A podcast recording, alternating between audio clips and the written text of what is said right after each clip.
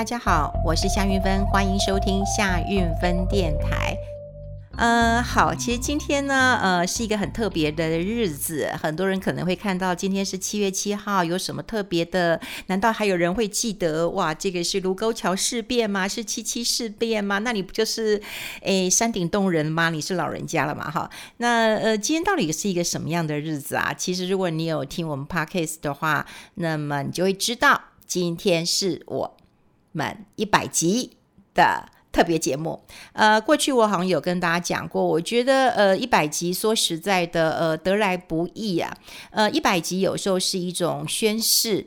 啊，我曾经也看过一个报道，就是说你呢，呃，连续能够执行一百天，那么就表示啊、你可以成功的。过去我看一本书叫《原子力量》，那么你是不是能够呃花一点时间，但是你能够有持续的去做下去，你就可以看得出来惊人的呃力量了。所以一百集对我来讲，我觉得是一个呃很重要的里程碑。那当然，我也很谢谢我的团队，大家都会知道说，哎，云芬姐，你做的 podcast 蛮好听的，呃，因为呢有音乐，然后有呃剪辑，然后感觉上这设备也蛮先进的，嗯，果然大家的耳朵都还是呃蛮精的哈。那当然，我有谢谢我的团队，我有呃顾问团，我也有制作人，然后有这个负责这样的一个剪接的一个工作啦，可以让大家呃听起来。我想是舒服的哈，是舒服的。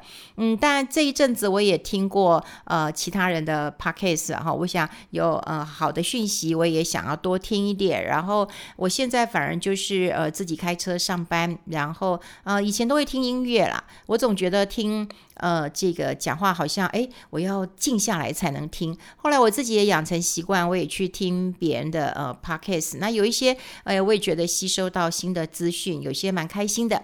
但有一些。嗯，我也不太，我也不太喜欢哈。呃，对，可能就是呃，比方说讲他讲太多脏话的，或者是嗯，有很多的呃很奇怪、很粗鲁的话的，那也许年轻人很喜欢，不过我真的不太喜欢，我真的不太喜欢。好，当然我要嗯。谢谢我的团队，呃，当然也要谢谢呃各位呃的听众的支持跟肯定啊。我常常也看呃留言板，然后我也很羡慕有很多人可以花很长的时间，就是说啊留言，然后讲什么什么什么。那目前留言还不是很多哈，所以但很多都是很支持我，很鼓励我，我也很谢谢大家。好，这一百集我觉得呃感触很深，呃，因为呢我跟我的团队那么很坚持，在一三五都会固定的。这个呃，录出节目，让大家养成一个习惯。然后我自己也慢慢的就是强迫自己，好，一定要按时的录制。那录呃录完呃之后，其实还有一些后置的时间，然后才会呃上架播出啊。哈，那我想这不是一个人的努力，是一个团队的努力。但最重要的是，我觉得大家喜欢，我觉得这很重要。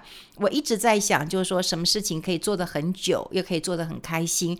呃，现在确定，我觉得 Podcast 可以让我觉得很开心，然后我想也可以做的很久吧，哈。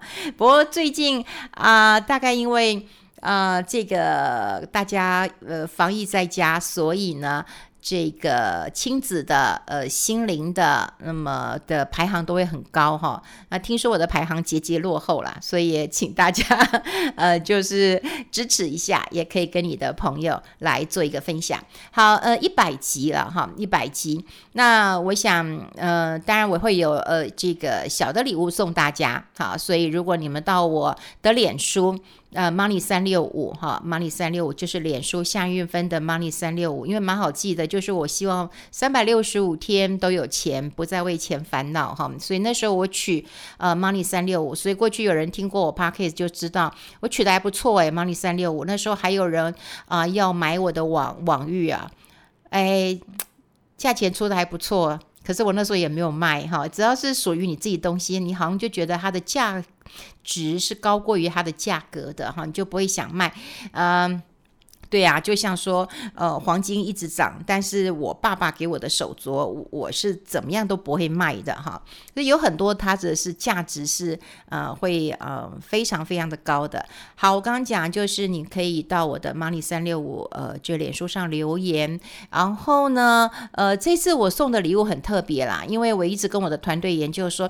哎，我要用什么方式要庆祝一下我的一百集？他说，哎，现在还在三级警戒，也不知道七月十二号能不能解封，那怎么庆祝呢？哈，那其实我们也想过，就是到底要怎么庆祝啊？好，那我们也想说，哎，那我们是不是可以来快闪喝咖啡呀，或怎么样的？我可以请大家喝咖啡。不过因为在疫情当下，可能还没有办法。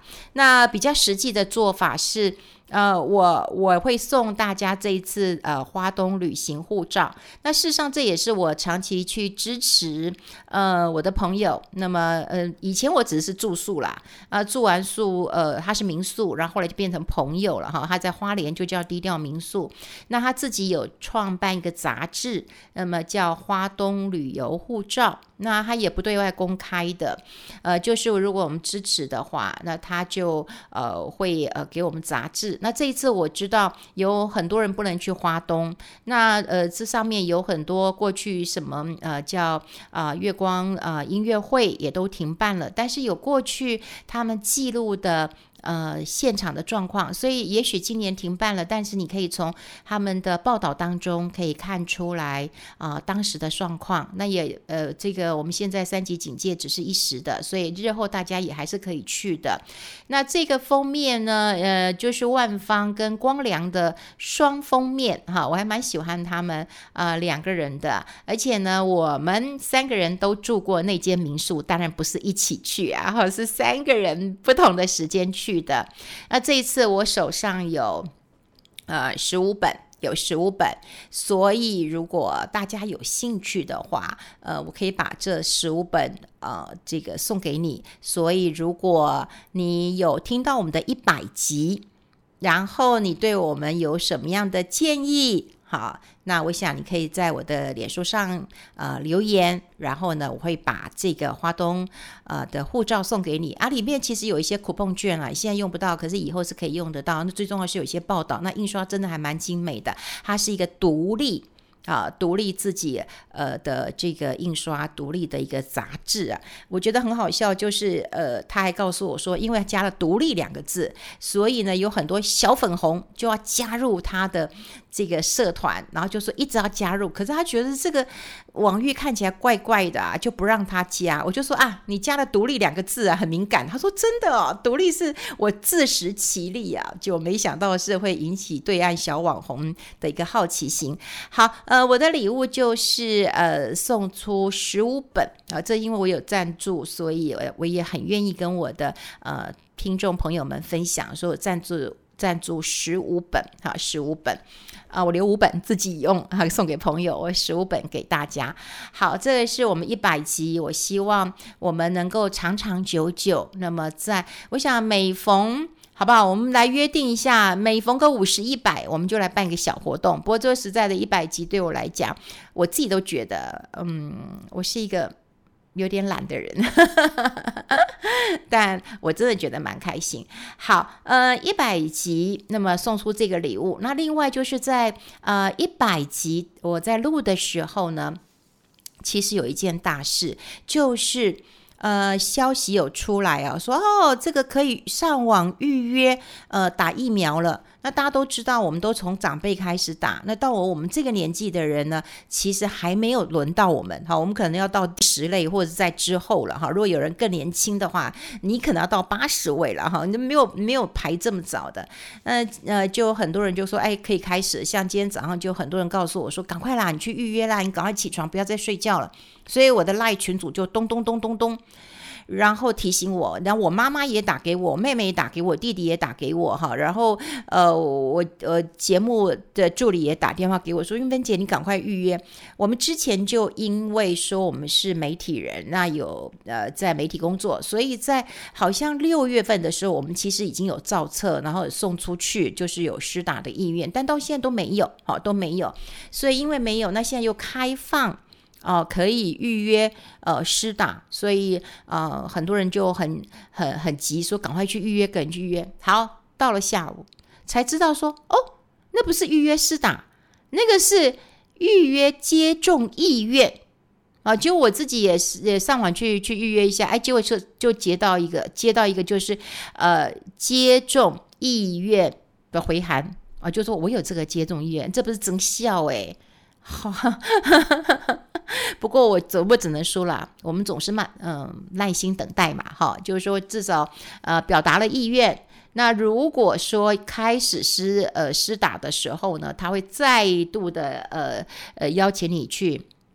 这个呃，这个预约，那预约到了时间就可以打了哈，所以就看看呃状况了。不过现阶段我当然希望就是说，呃，比方说幼稚园或学校老师先打，哈，像我有朋友，我的学妹在开幼稚园，他就告诉我说，他们大部分老师都还没打第一季，那他们都希望说老师哈，还有就是呃这个相关的工作人员，不管是厨工或者是警卫，那都要打完第二季啊，这样子你九月份开学。那那他们才敢开学啊！好，所以这个对呃很多教育单位哈，幼稚园、小学甚至国中，我都希望他们先打。哈，我都觉得学校单位先打，不然的话，你说再不打，真的很多的父母亲会疯了。好，那当然呢，我觉得嗯，在呃这个打的过程当中呢，刚好我又看到外电新闻，我也觉得很有趣，所以这一百集我们就跟大家来分享一下这个呃新闻啊，就是你要不要打疫苗？那每个人都希望打疫苗。其实前两天我看到一个新闻，就是一个富人为了要抢打残疾，然后是跑到跌倒。我真的觉得好难过，就是说我们的疫苗不够，然后每个人好像在生存之战，好，怎么样都要抢到疫苗。好，那当然是我们疫苗不够。可是我们来看看国际上面哈，国际上面啊，现在对于打疫苗能不能够强迫？你能不能说我今天你不打疫苗，我就罚你，可不可以？我可不可以强迫、强制你来打疫苗？这到底会不会成功？然后大家来猜猜看。好，我们当然现在台湾是是是不够了。可是如果说疫苗够了，他如果强制，你要不要接受？我们先来看到六月中很有趣的一个状况，这是在俄罗斯。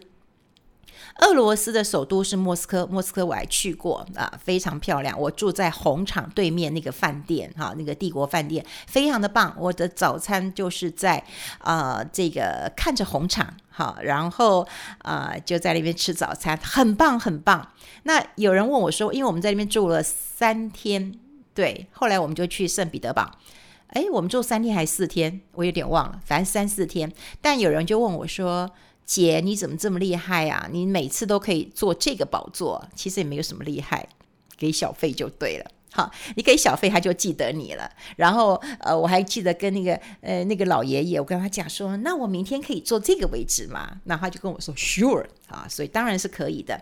那呃，在呃莫斯科其实呃蛮好玩的，真的，我我觉得蛮好玩的哈。坐他们的看他们地铁啦，呃，这个坐看他们的教堂，浴血教堂哈，非常的呃特别啦哈。好，这就不讲。以后如果有旅游的话，我也 可以旅游。你现在现在讲，大家心里又痒痒的，对不对？那我们就先不要讲。那我觉得最有趣的是，呃，俄罗斯的这个首都是莫斯科，莫斯科的市长。好，那么他就做了一个新的宣布，说要强制性接种疫苗。然后这个他怎么样来强制呢？哈，这个命令呢，就呃是直接下给企业的。他当然不敢下给这个呃所有的国民嘛，哈或市民嘛，哈。他就说企业内你都必须要安排这个你的雇员接受顾呃注射，好，而且呢，你一个月之内要达到六成的接种率哦。好，然后在莫斯科呢，当然有两百万的一个劳工了哈，那一个月就要达到六成的接种率。可在这个市长公布之前啊，是当大家都知道，在五月份的时候，普丁啊，这个强人普丁呢就讲了，他就说呢，强制俄国人接种疫苗不切实际，也不可能。大家可能会觉得说，哎，强制接种疫苗，那不就是俄罗斯跟北韩最容易呃这个实现吗？但连普丁都这样讲了，可是你知道到六月份的时候，变种病毒那个 Delta 就来了，所以俄国的感染率就急速的这个急呃急速的上升了，所以他们那个单日哈这个这个呃确诊人人数哈不断的升高，所以在六月份的时候也传出来他们说我第三波疫情，那么就正式的到来了。那后来呢，这个莫斯科市长呢，他就先宣布封锁莫斯科。然后延长国定假日，他们有一个叫莫斯科日，哈，就是嗯，大概就是俄罗斯日或者是莫斯科日啊，哈，就是一个国定的一个假期。然后他就延长这个假期，啊，意思就是让大家都待在家里，也不要工作了啊，不要出去了。但最讽刺的一件事情，我想很多人印象很深刻哦。俄罗斯是世界上第一个推出新冠疫苗的国家，而且不但如此哦，它大量的外销。可是你知道吗？一直到六月中，我们刚刚讲就是这个疫情，呃，又再度进入第三波的时候，俄国的注射率只有十三点五趴。这个完全是很低的，那当然离这个群体的免疫力是这个是遥遥无期的。那当然，他们当时在推出疫苗的时候有说啊，这个比莫德纳好啊，而且是保护力世界上保护力最强的疫苗。可是俄国人是不买单的。那俄国人他们直接讲什么话？你知道？我不怕死，我也不怕被感染这个新冠肺炎。他就这样讲，所以我不打啊，你也不能拿我怎么样，我就不怕死嘛。但有另外一部分人，他们也在。讲说主要是担心副作用，所以他们还是希望说疫苗可不可以有完整测试之后，他们再来打。好，那你又不能强迫，对不对？那个市长很厉害，莫斯科的市长很厉害，他是强迫企业规定雇主要打，他不敢强，就是强力的规定他的国民要打。好，那莫斯科那时候呢，他们除了强迫之外，他们也有给一些优惠，啊，给这个胡萝卜的，啊，给优惠的。也就是说，六十岁以上的长者，你就提供十三美元的优惠券。哎，他们当时退休的人大概月领是两百六十元的美元，好，两百六十，那你十三美元大概占五趴，哎，不少哎。我随便算一算，如果说我们薪水五万块钱的话，他就给你两千五的的的类似这样的优惠券，哎，所以对我们来讲是一个很大的诱因了吧，哈。那可是看起来是很具有吸引力，不过他们就错在于说他们的使用不方便，那有很多的商家不接受，好，所以当然也不能够达到很好的效果。那后来他们觉得最好用的一个方式就是怎么样，你知道吗？就是要让雇主负起责任。雇主如果不能够让员工这个接种的话，好，然后一名如果一名员工没注没没没注射，你就要被罚六百九十元。那大企业的话，最多听说还有人罚到四千多块钱美元，而且你还要暂时停业九十天，哇，这就厉害了。所以你想要赚钱，你想要上班，老板就可以这样规定你了。好，那这就是在呃莫斯科或者是在这个呃这个俄罗斯，那么他们呃来看到是不是可以规定。大家一定要打疫苗。显然，规定这件事情很难做。你不能规定每一个人，但你可以规定老板，老板就会去，呃，让他的呃这个雇员来这个施打了。那我们来看欧盟哈，那欧盟的话，意大利其实也有一些强制做法，比方说对医疗人员啊，呃，这个呃老人养护所的员工啊，就强制的你要接种，你不接种，对不起，你要停职，好，或者被调职。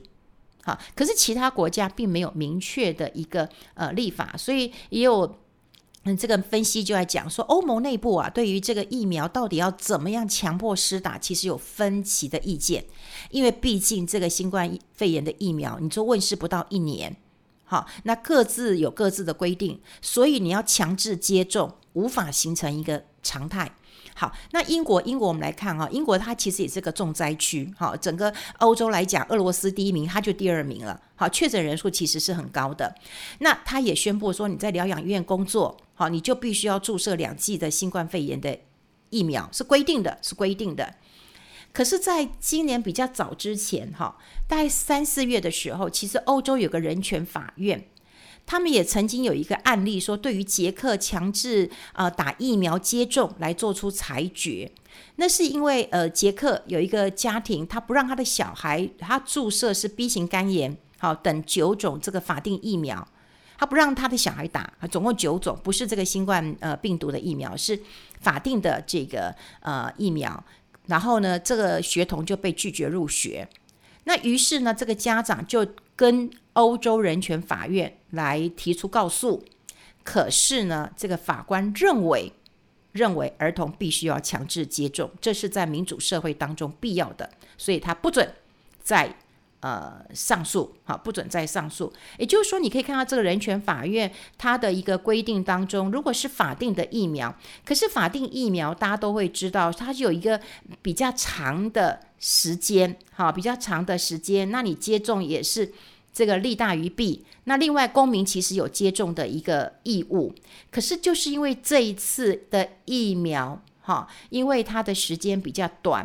然后，比方说第四期通常监测的阶段，好都要十年以上才会觉得安全。我们现在连三期都没做，好，那四期要监测的时间要十年，好，所以为什么好就是大家不敢用公权力来呃强制？可是我觉得俄罗斯很厉害。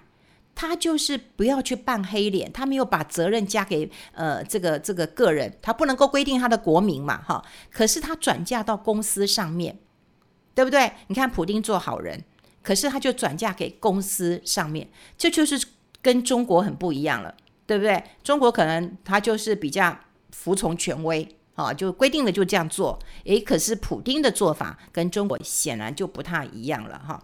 那好，那其实我们今天这样讲，大家可以感受到一点，就是说人民到底要不要接种疫苗，其实就是你看对政府信不信任，对，你看信不信任，对不对？然后当然啦，这信任还有呃品牌的问题什么的，什么什么的问题，可是要不要来呃接种？要不要来接种，真的是对政府信心的一个问题。然后你又不能够勉强，好，你又不能够勉强的。你你如果说是勉强的话，其实也会出大事的。你像像美国，美国没有全面性的强制命令哦，说每一个人都要打这个疫苗。可是他有说，你雇主可以决定，你雇主可以决定你的员工要规定注射新冠病毒，这并不违法。也就是说，如果你今天是雇主，你今天不打疫苗，你不能来上班。然后这个雇员可能要来告你说，我不打你就不让我上班，你违反我人权。那美国人说，哦，这不违法，已经告诉你了。那另外有些学校，他们也强迫的要求学生一定要接种。但有些学校说啊，如果你宗教理由或健康理由是可以避免的，啊，这也引起很多人的一个反弹。可是，在美国各州州政府来看，他们也没有说不准。就说这个是不违法的，没有，好，没有。也就是说，的确，他们用雇主的一个方式，间接的来强迫人民接种疫苗，其实这反而可以减少社会的对立，不是吗？这是老板规定的啊，啊不然你你不要赚这个薪水，你走人。所以政府其实他宁愿。就是他搬出一些奖励的措施，像美国其实他们有一些彩券，然后他们呃香港也有啊，香港也有一些鼓励的一个措施。所以如果你能够用奖励的呃抽这个呃这个抽奖的，甚至我们看到在越南、在呃泰国、在印度可以呃送鸡、送牛、送羊的，哦，他们都老人家都很开心，好、都不能够强制。好，都不能够强制啊！哈，好，其实对于要不要强制接送，呃，接种这个疫苗，说实在的，过去都有一些辩论，好，有一些辩论。那大部分他们的看法就是说，你全群体的利益其实要压过个人的一个利益。那可是因为。